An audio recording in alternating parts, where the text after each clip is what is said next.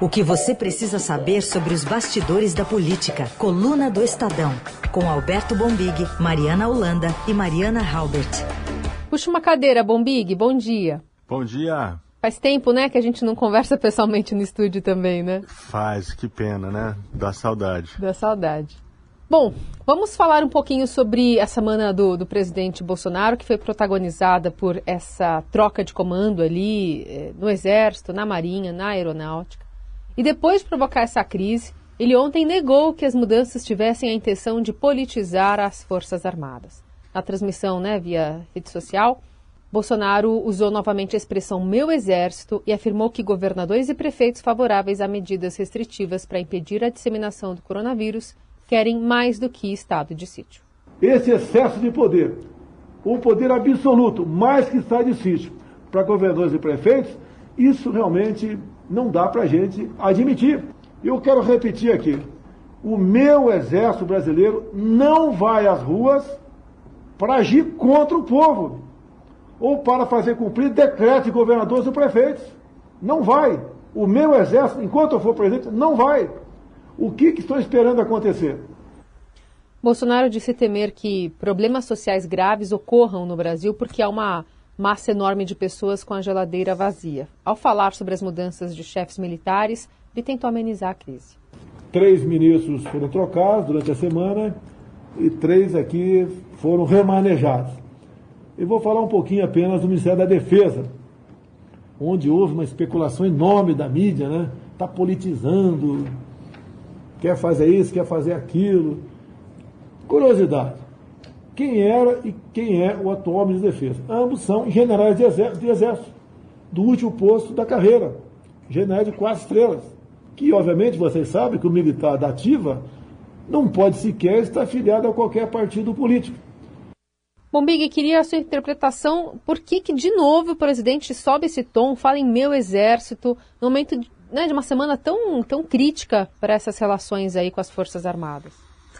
É, pois é, Carol, a gente vai com o tempo, né, conhecendo esse, esse jeito de operar do Bolsonaro, né? Ele, ele promove avanços sobre setores, áreas e grupos, né, que é, estão no radar dele, né, que ele, que ele entende que politicamente de uma maneira até bastante autoritária, ele precisa avançar e, e, e, e ampliar o controle ou manter o controle.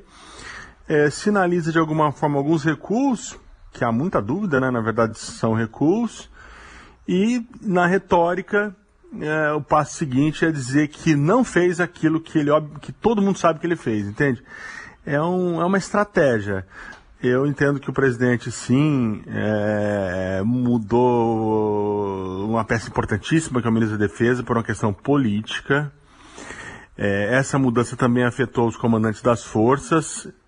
Volto a repetir de novo uma mudança política.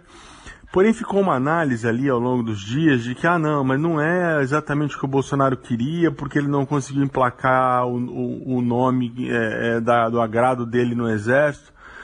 É um, é um, detalhe, né? Ele teve que, quase um detalhe, eu diria, né? Ele teve que, que de alguma forma, ceder aqui das forças. O Braga Neto, é, consultado, é, é, transmitiu ao presidente que ele deveria seguir o, o que as forças estavam sugerindo, pedindo, mas ao fim e ao cabo ele, ele, efetuou, ele efetuou as mudanças. Ele fez as mudanças que ele, que ele queria fazer desde o início no ministro da Defesa e no comandante das três forças.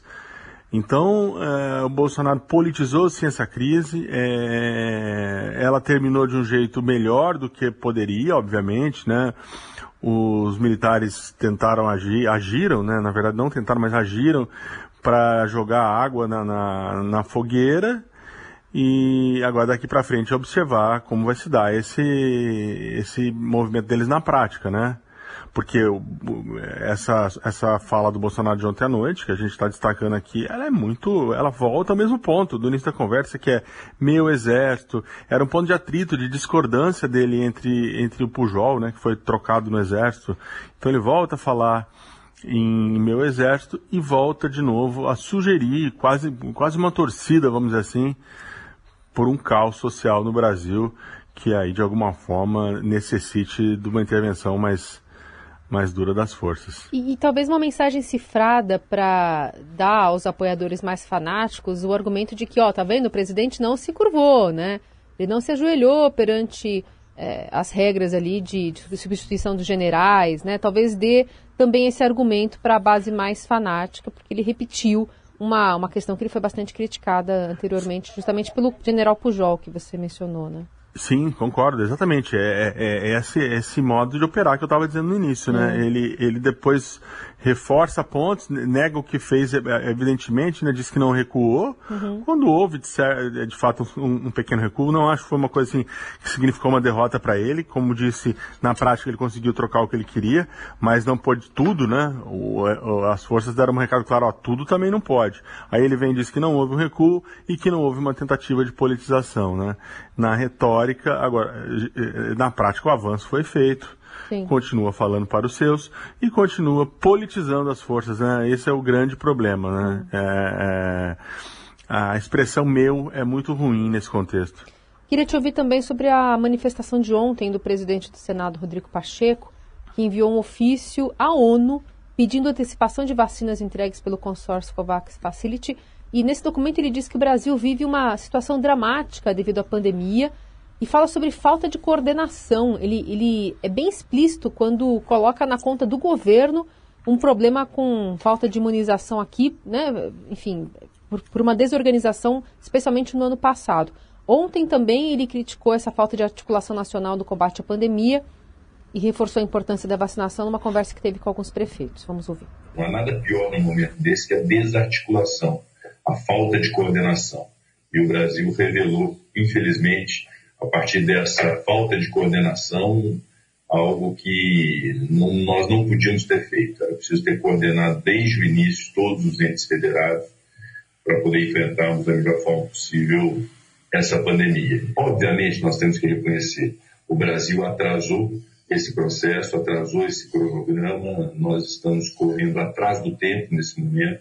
A instituição desse comitê muitos disseram, com um ano de atraso, mas vamos dizer, é o que nós antevemos, especialmente quando eu assumi a presença do Senado, que é o que podia ser feito.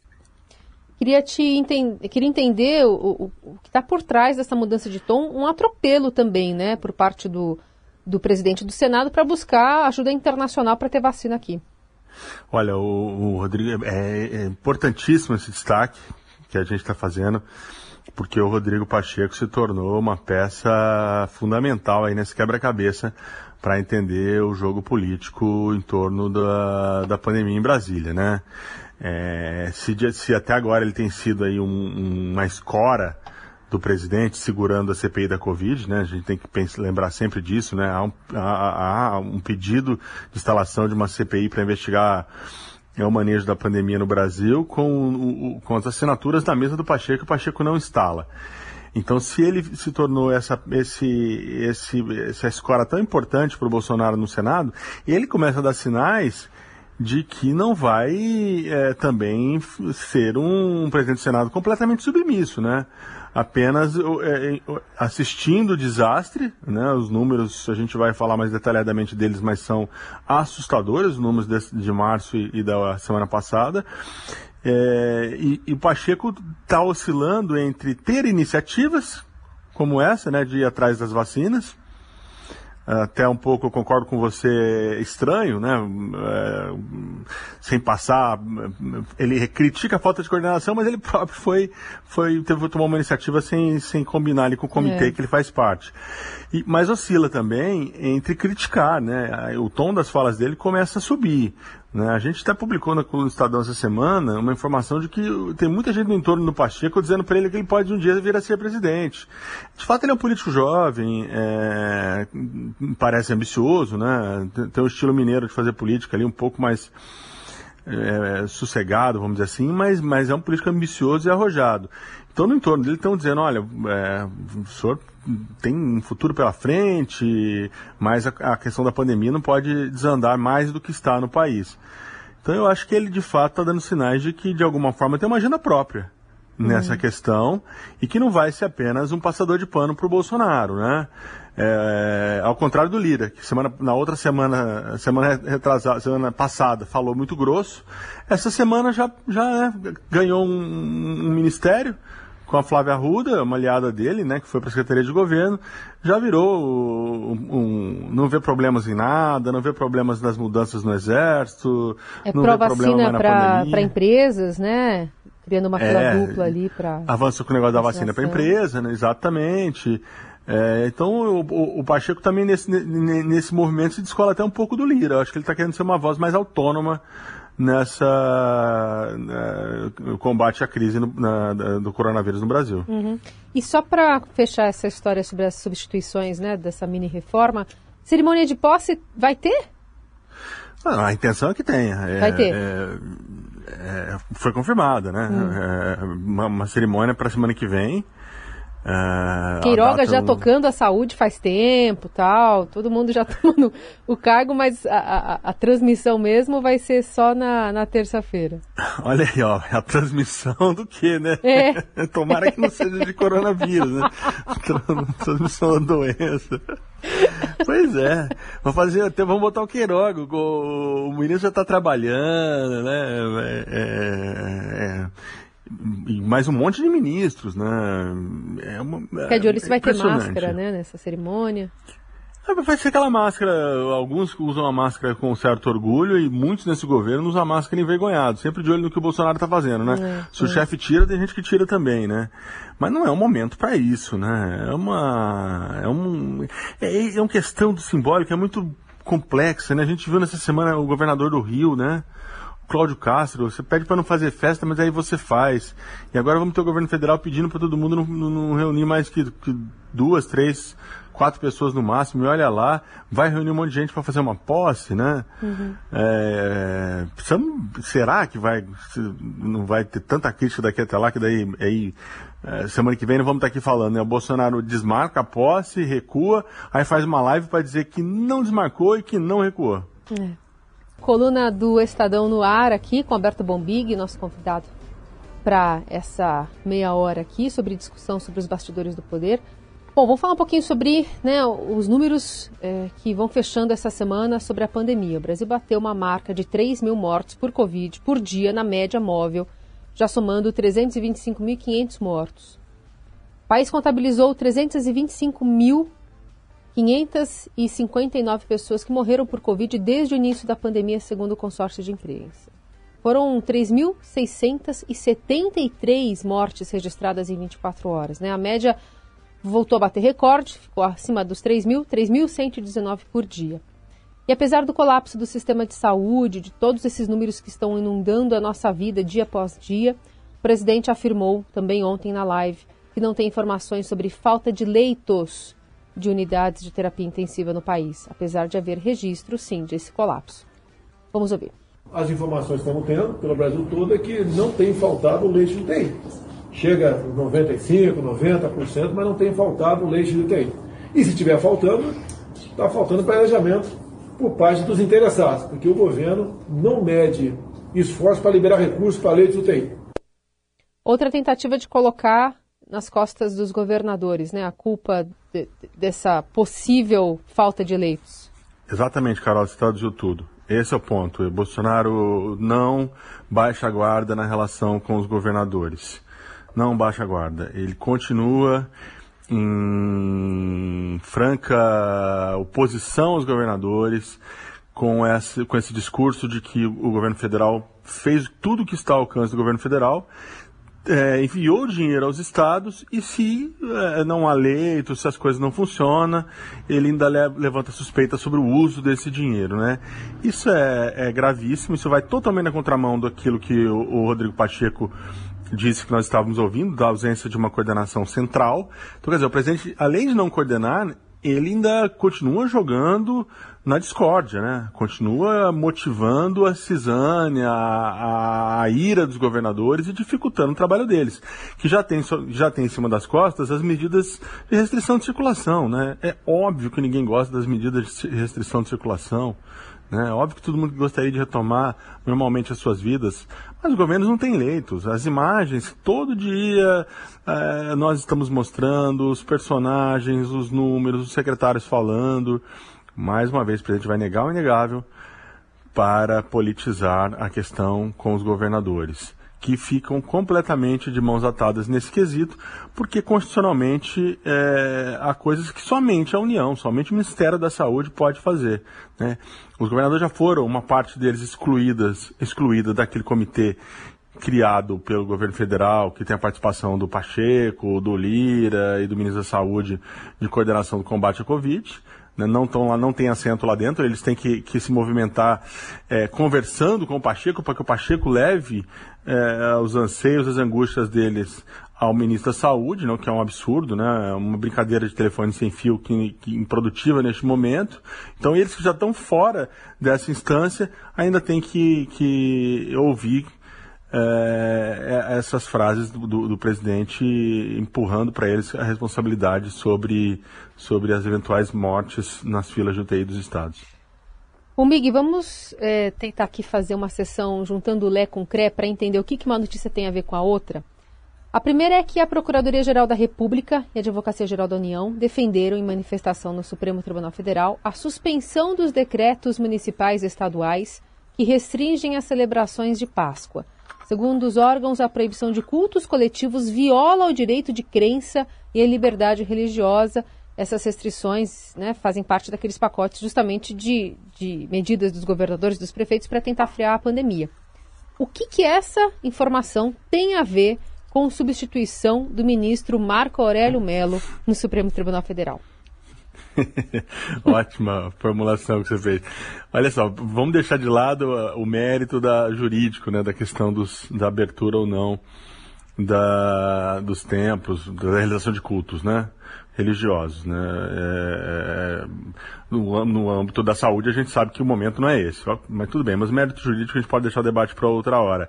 O que acontece é o seguinte, o Marco Aurélio Melo, né, está com aposentadoria anunciada do Supremo, o decano vai se aposentar, marcou a data para julho, se eu não me engano, e o Bolsonaro lá atrás, nosso ouvinte vai se recordar, disse que nomearia um terrivelmente evangélico para a vaga do Marco Aurélio. É, sonham com essa vaga hoje, dentre muitos, mas os mais notáveis ali, vamos dizer assim, o Augusto Aras, é, Procurador-Geral da República, e o André Mendonça, o nosso AGU, ex-ministro da Justiça, agora à frente da AGU novamente, depois dessa mudança, dessa mini reforma do Bolsonaro na, nesta semana. Então os dois estão aí é, most, tentando mostrar serviço não apenas para o presidente, que é quem, a, a, quem cabe a prerrogativa de indicar o novo ministro do STF, o substituto Marco Aurélio, mas também a esse segmento né, religioso, né? Então os dois dizendo, olha, eu sou terrivelmente evangélico ou terrivelmente religioso, como queiram, me encaixo aí nos pré-requisitos, me apoiem, façam lobby por mim. É, é uma. É um, tá muito forte isso nos bastidores do Supremo, do mundo político e do mundo jurídico, da comunidade jurídica de um modo geral. Todo mundo entendendo essa, essa manifestação também como uma forma de agradar o presidente e os apoiadores dele na, na ala religiosa. Aliás, o ministro Marco Aurélio está falando, está polemizando bastante nessa saidinha, né? Ele anunciou para julho, é, o final, enfim, um pouquinho antes do aniversário dele, né? De trabalhos ali no Supremo Tribunal Federal. Deu uma entrevista nessa semana aqui para a Rádio Dourado e ele deu uma cutucada é, também no presidente Bolsonaro sobre essa questão da troca das Forças Armadas. Ele admitiu um clima de intranquilidade mas disse não ver espaço para um retrocesso. O presidente pode renovar todo o ministério, inclusive o comando das Forças Armadas. É uma iniciativa dele, isso aí nós precisamos reconhecer. Mas não é o que normalmente ocorre na vida nacional. Na vida nacional se busca, no tocante aos ministérios, no tocante aos comandantes das Forças Armadas, uma estabilidade, uma sequência para que se tenha bons resultados realmente. Todos nós ficamos um tanto quanto intranquilos e muitos com a pulga atrás da orelha, com receio de um retrocesso, um retrocesso em termos de democracia. Outro recadinho que ele passou foi que ele não quer que anuncie-se o, no, o nome do seu substituto antes dele deixar a cadeira, viu? É, eu, eu, eu acompanhei, acompanhei a, a, entrevista muito boa do ministro, eu gosto muito das entrevistas dele. É, acho que ele, é, é, pelo menos das entrevistas dele, sentirei saudades. Acho que ele vai até falar mais depois que sair, provavelmente vai sentir mais à vontade para falar, né? É, vamos ver se o Bolsonaro vai respeitar, né? Da outra vez não, me recordo aqui é, certa com precisão, mas me parece que não foi assim, né? Acho que o Celso de Mello ainda estava na vaga e ele já anunciou é o Cássio Nunes. o Cássio, né? O Cássio Nunes, né? Vamos ver se ele vai respeitar o desejo do Marco Aurélio. O Marco Aurélio é um polemista, né? Eu, eu acho até saudável que o país tenha bons polemistas como ele. É, ele vem pole, pole, polemizando desde a entrada dele no Supremo praticamente. Acho que vai ser diferente agora nessa reta final, né? Inclusive tem falado mal, é criticado o voto da ministra Carmen na, na segunda turma, né? Na questão da suspeição do Moro, é, na questão do, dos processos do Faquin que foram suspensos, do Lula, na verdade, suspenso pelo Faquin, né? Isso já está causando um clima, um mal-estar é, dentro do, da corte, porque e ele mesmo foi alvo recentemente, foi muito criticado por colegas por conta do voto dele na do voto não, da decisão dele na soltura do André do Rep, e agora está criticando a ministra Carmen, né? Então, o Marco Aurélio não tem muito é, como deixar, imagino, essa verve dele de polemista de lado, né? Hum. É, e, e, agora voltando à questão da vaga dele, essa disputa está bem interessante entre Aras uhum. e Mendonça, né? A gente apurou na coluna que o Mendonça tem vantagem hoje, ele leva vantagem ao André Mendonça, é, mas o Aras não, não, não, não, desistiu, não. Quem imagina que o Aras desistiu está enganado, ele vai trabalhar. O Bolsonaro e, ala, e os bolsonaristas consideram sim o Aras um, um, um nome bom e leal apesar dessa vantagem do André. Agora, a bancada é, evangélica do Congresso ainda não quer nenhum dos dois, não. Teria tem uma lista com outros nomes que foram entregues a ele que seriam mais evangélicos do que os dois. Se for, se, se a régua para medir foi ser é, o, o, quão terrivelmente evangélico é cada um, não vai ser nenhum dos dois. É. Bom, para a gente encerrar, vamos falar dessa carta dos presidenciáveis, porque essa instabilidade provocada pelas mudanças feitas pelo presidente no, no Ministério da Defesa conseguiu o que até então parecia impossível, foi unir seis presidenciáveis de centro-esquerda a centro-direita em torno de, um, de uma causa comum.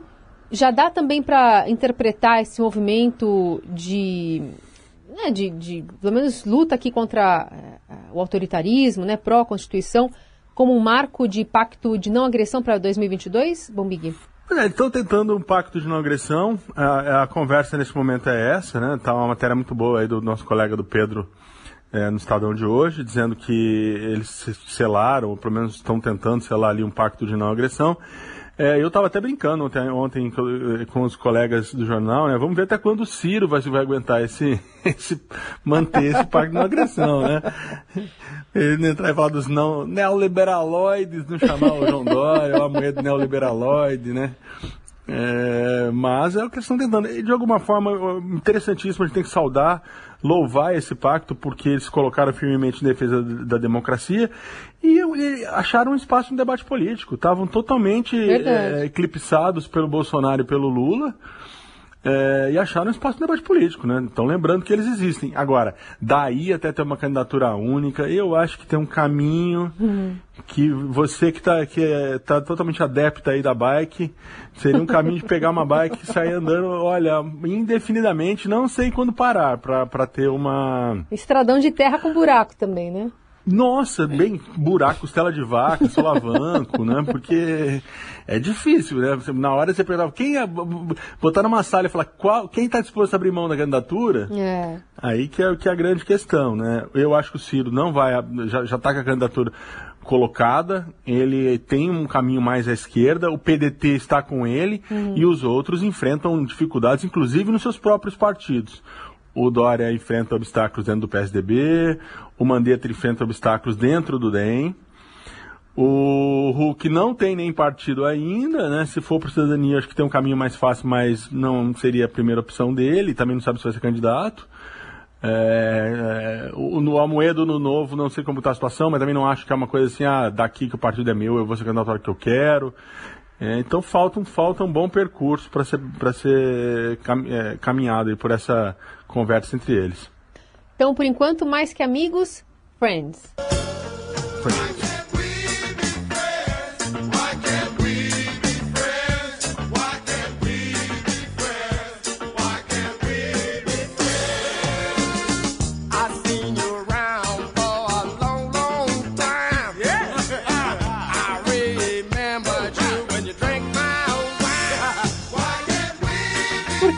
Podemos ser amigos, não é mesmo? Pois não, já estão no grupo de WhatsApp, já, já tão, podem passar já Páscoa, mandando, mandando, mandando meme, meme lá. Emojis. Quem será Corrente que é de que, bom dia.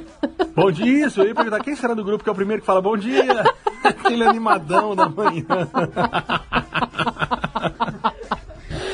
Ai, com aqueles coraçõezinhos pulando na tela, assim, ocupando Exatamente, toda a memória do celular. É, vamos ver. Aí, aí, se quiser dar uma animada, inclui o Lula e o Bolsonaro no final de semana no, no, grupo, aí o troço pega fogo. Aí tem aquela briga e se souber a mensagem, Lula saiu do grupo, né? Vai ser demais, hein? Ah, então tá bom. A gente fica com essa imagem aqui na cabeça, terminando a semana. Lembrando que a coluna do Estadão você acompanha essa versão áudio em qualquer plataforma de podcast assim que a gente já sai do ar. Bom, Big, boa Páscoa, viu? Até semana que vem. Para você também.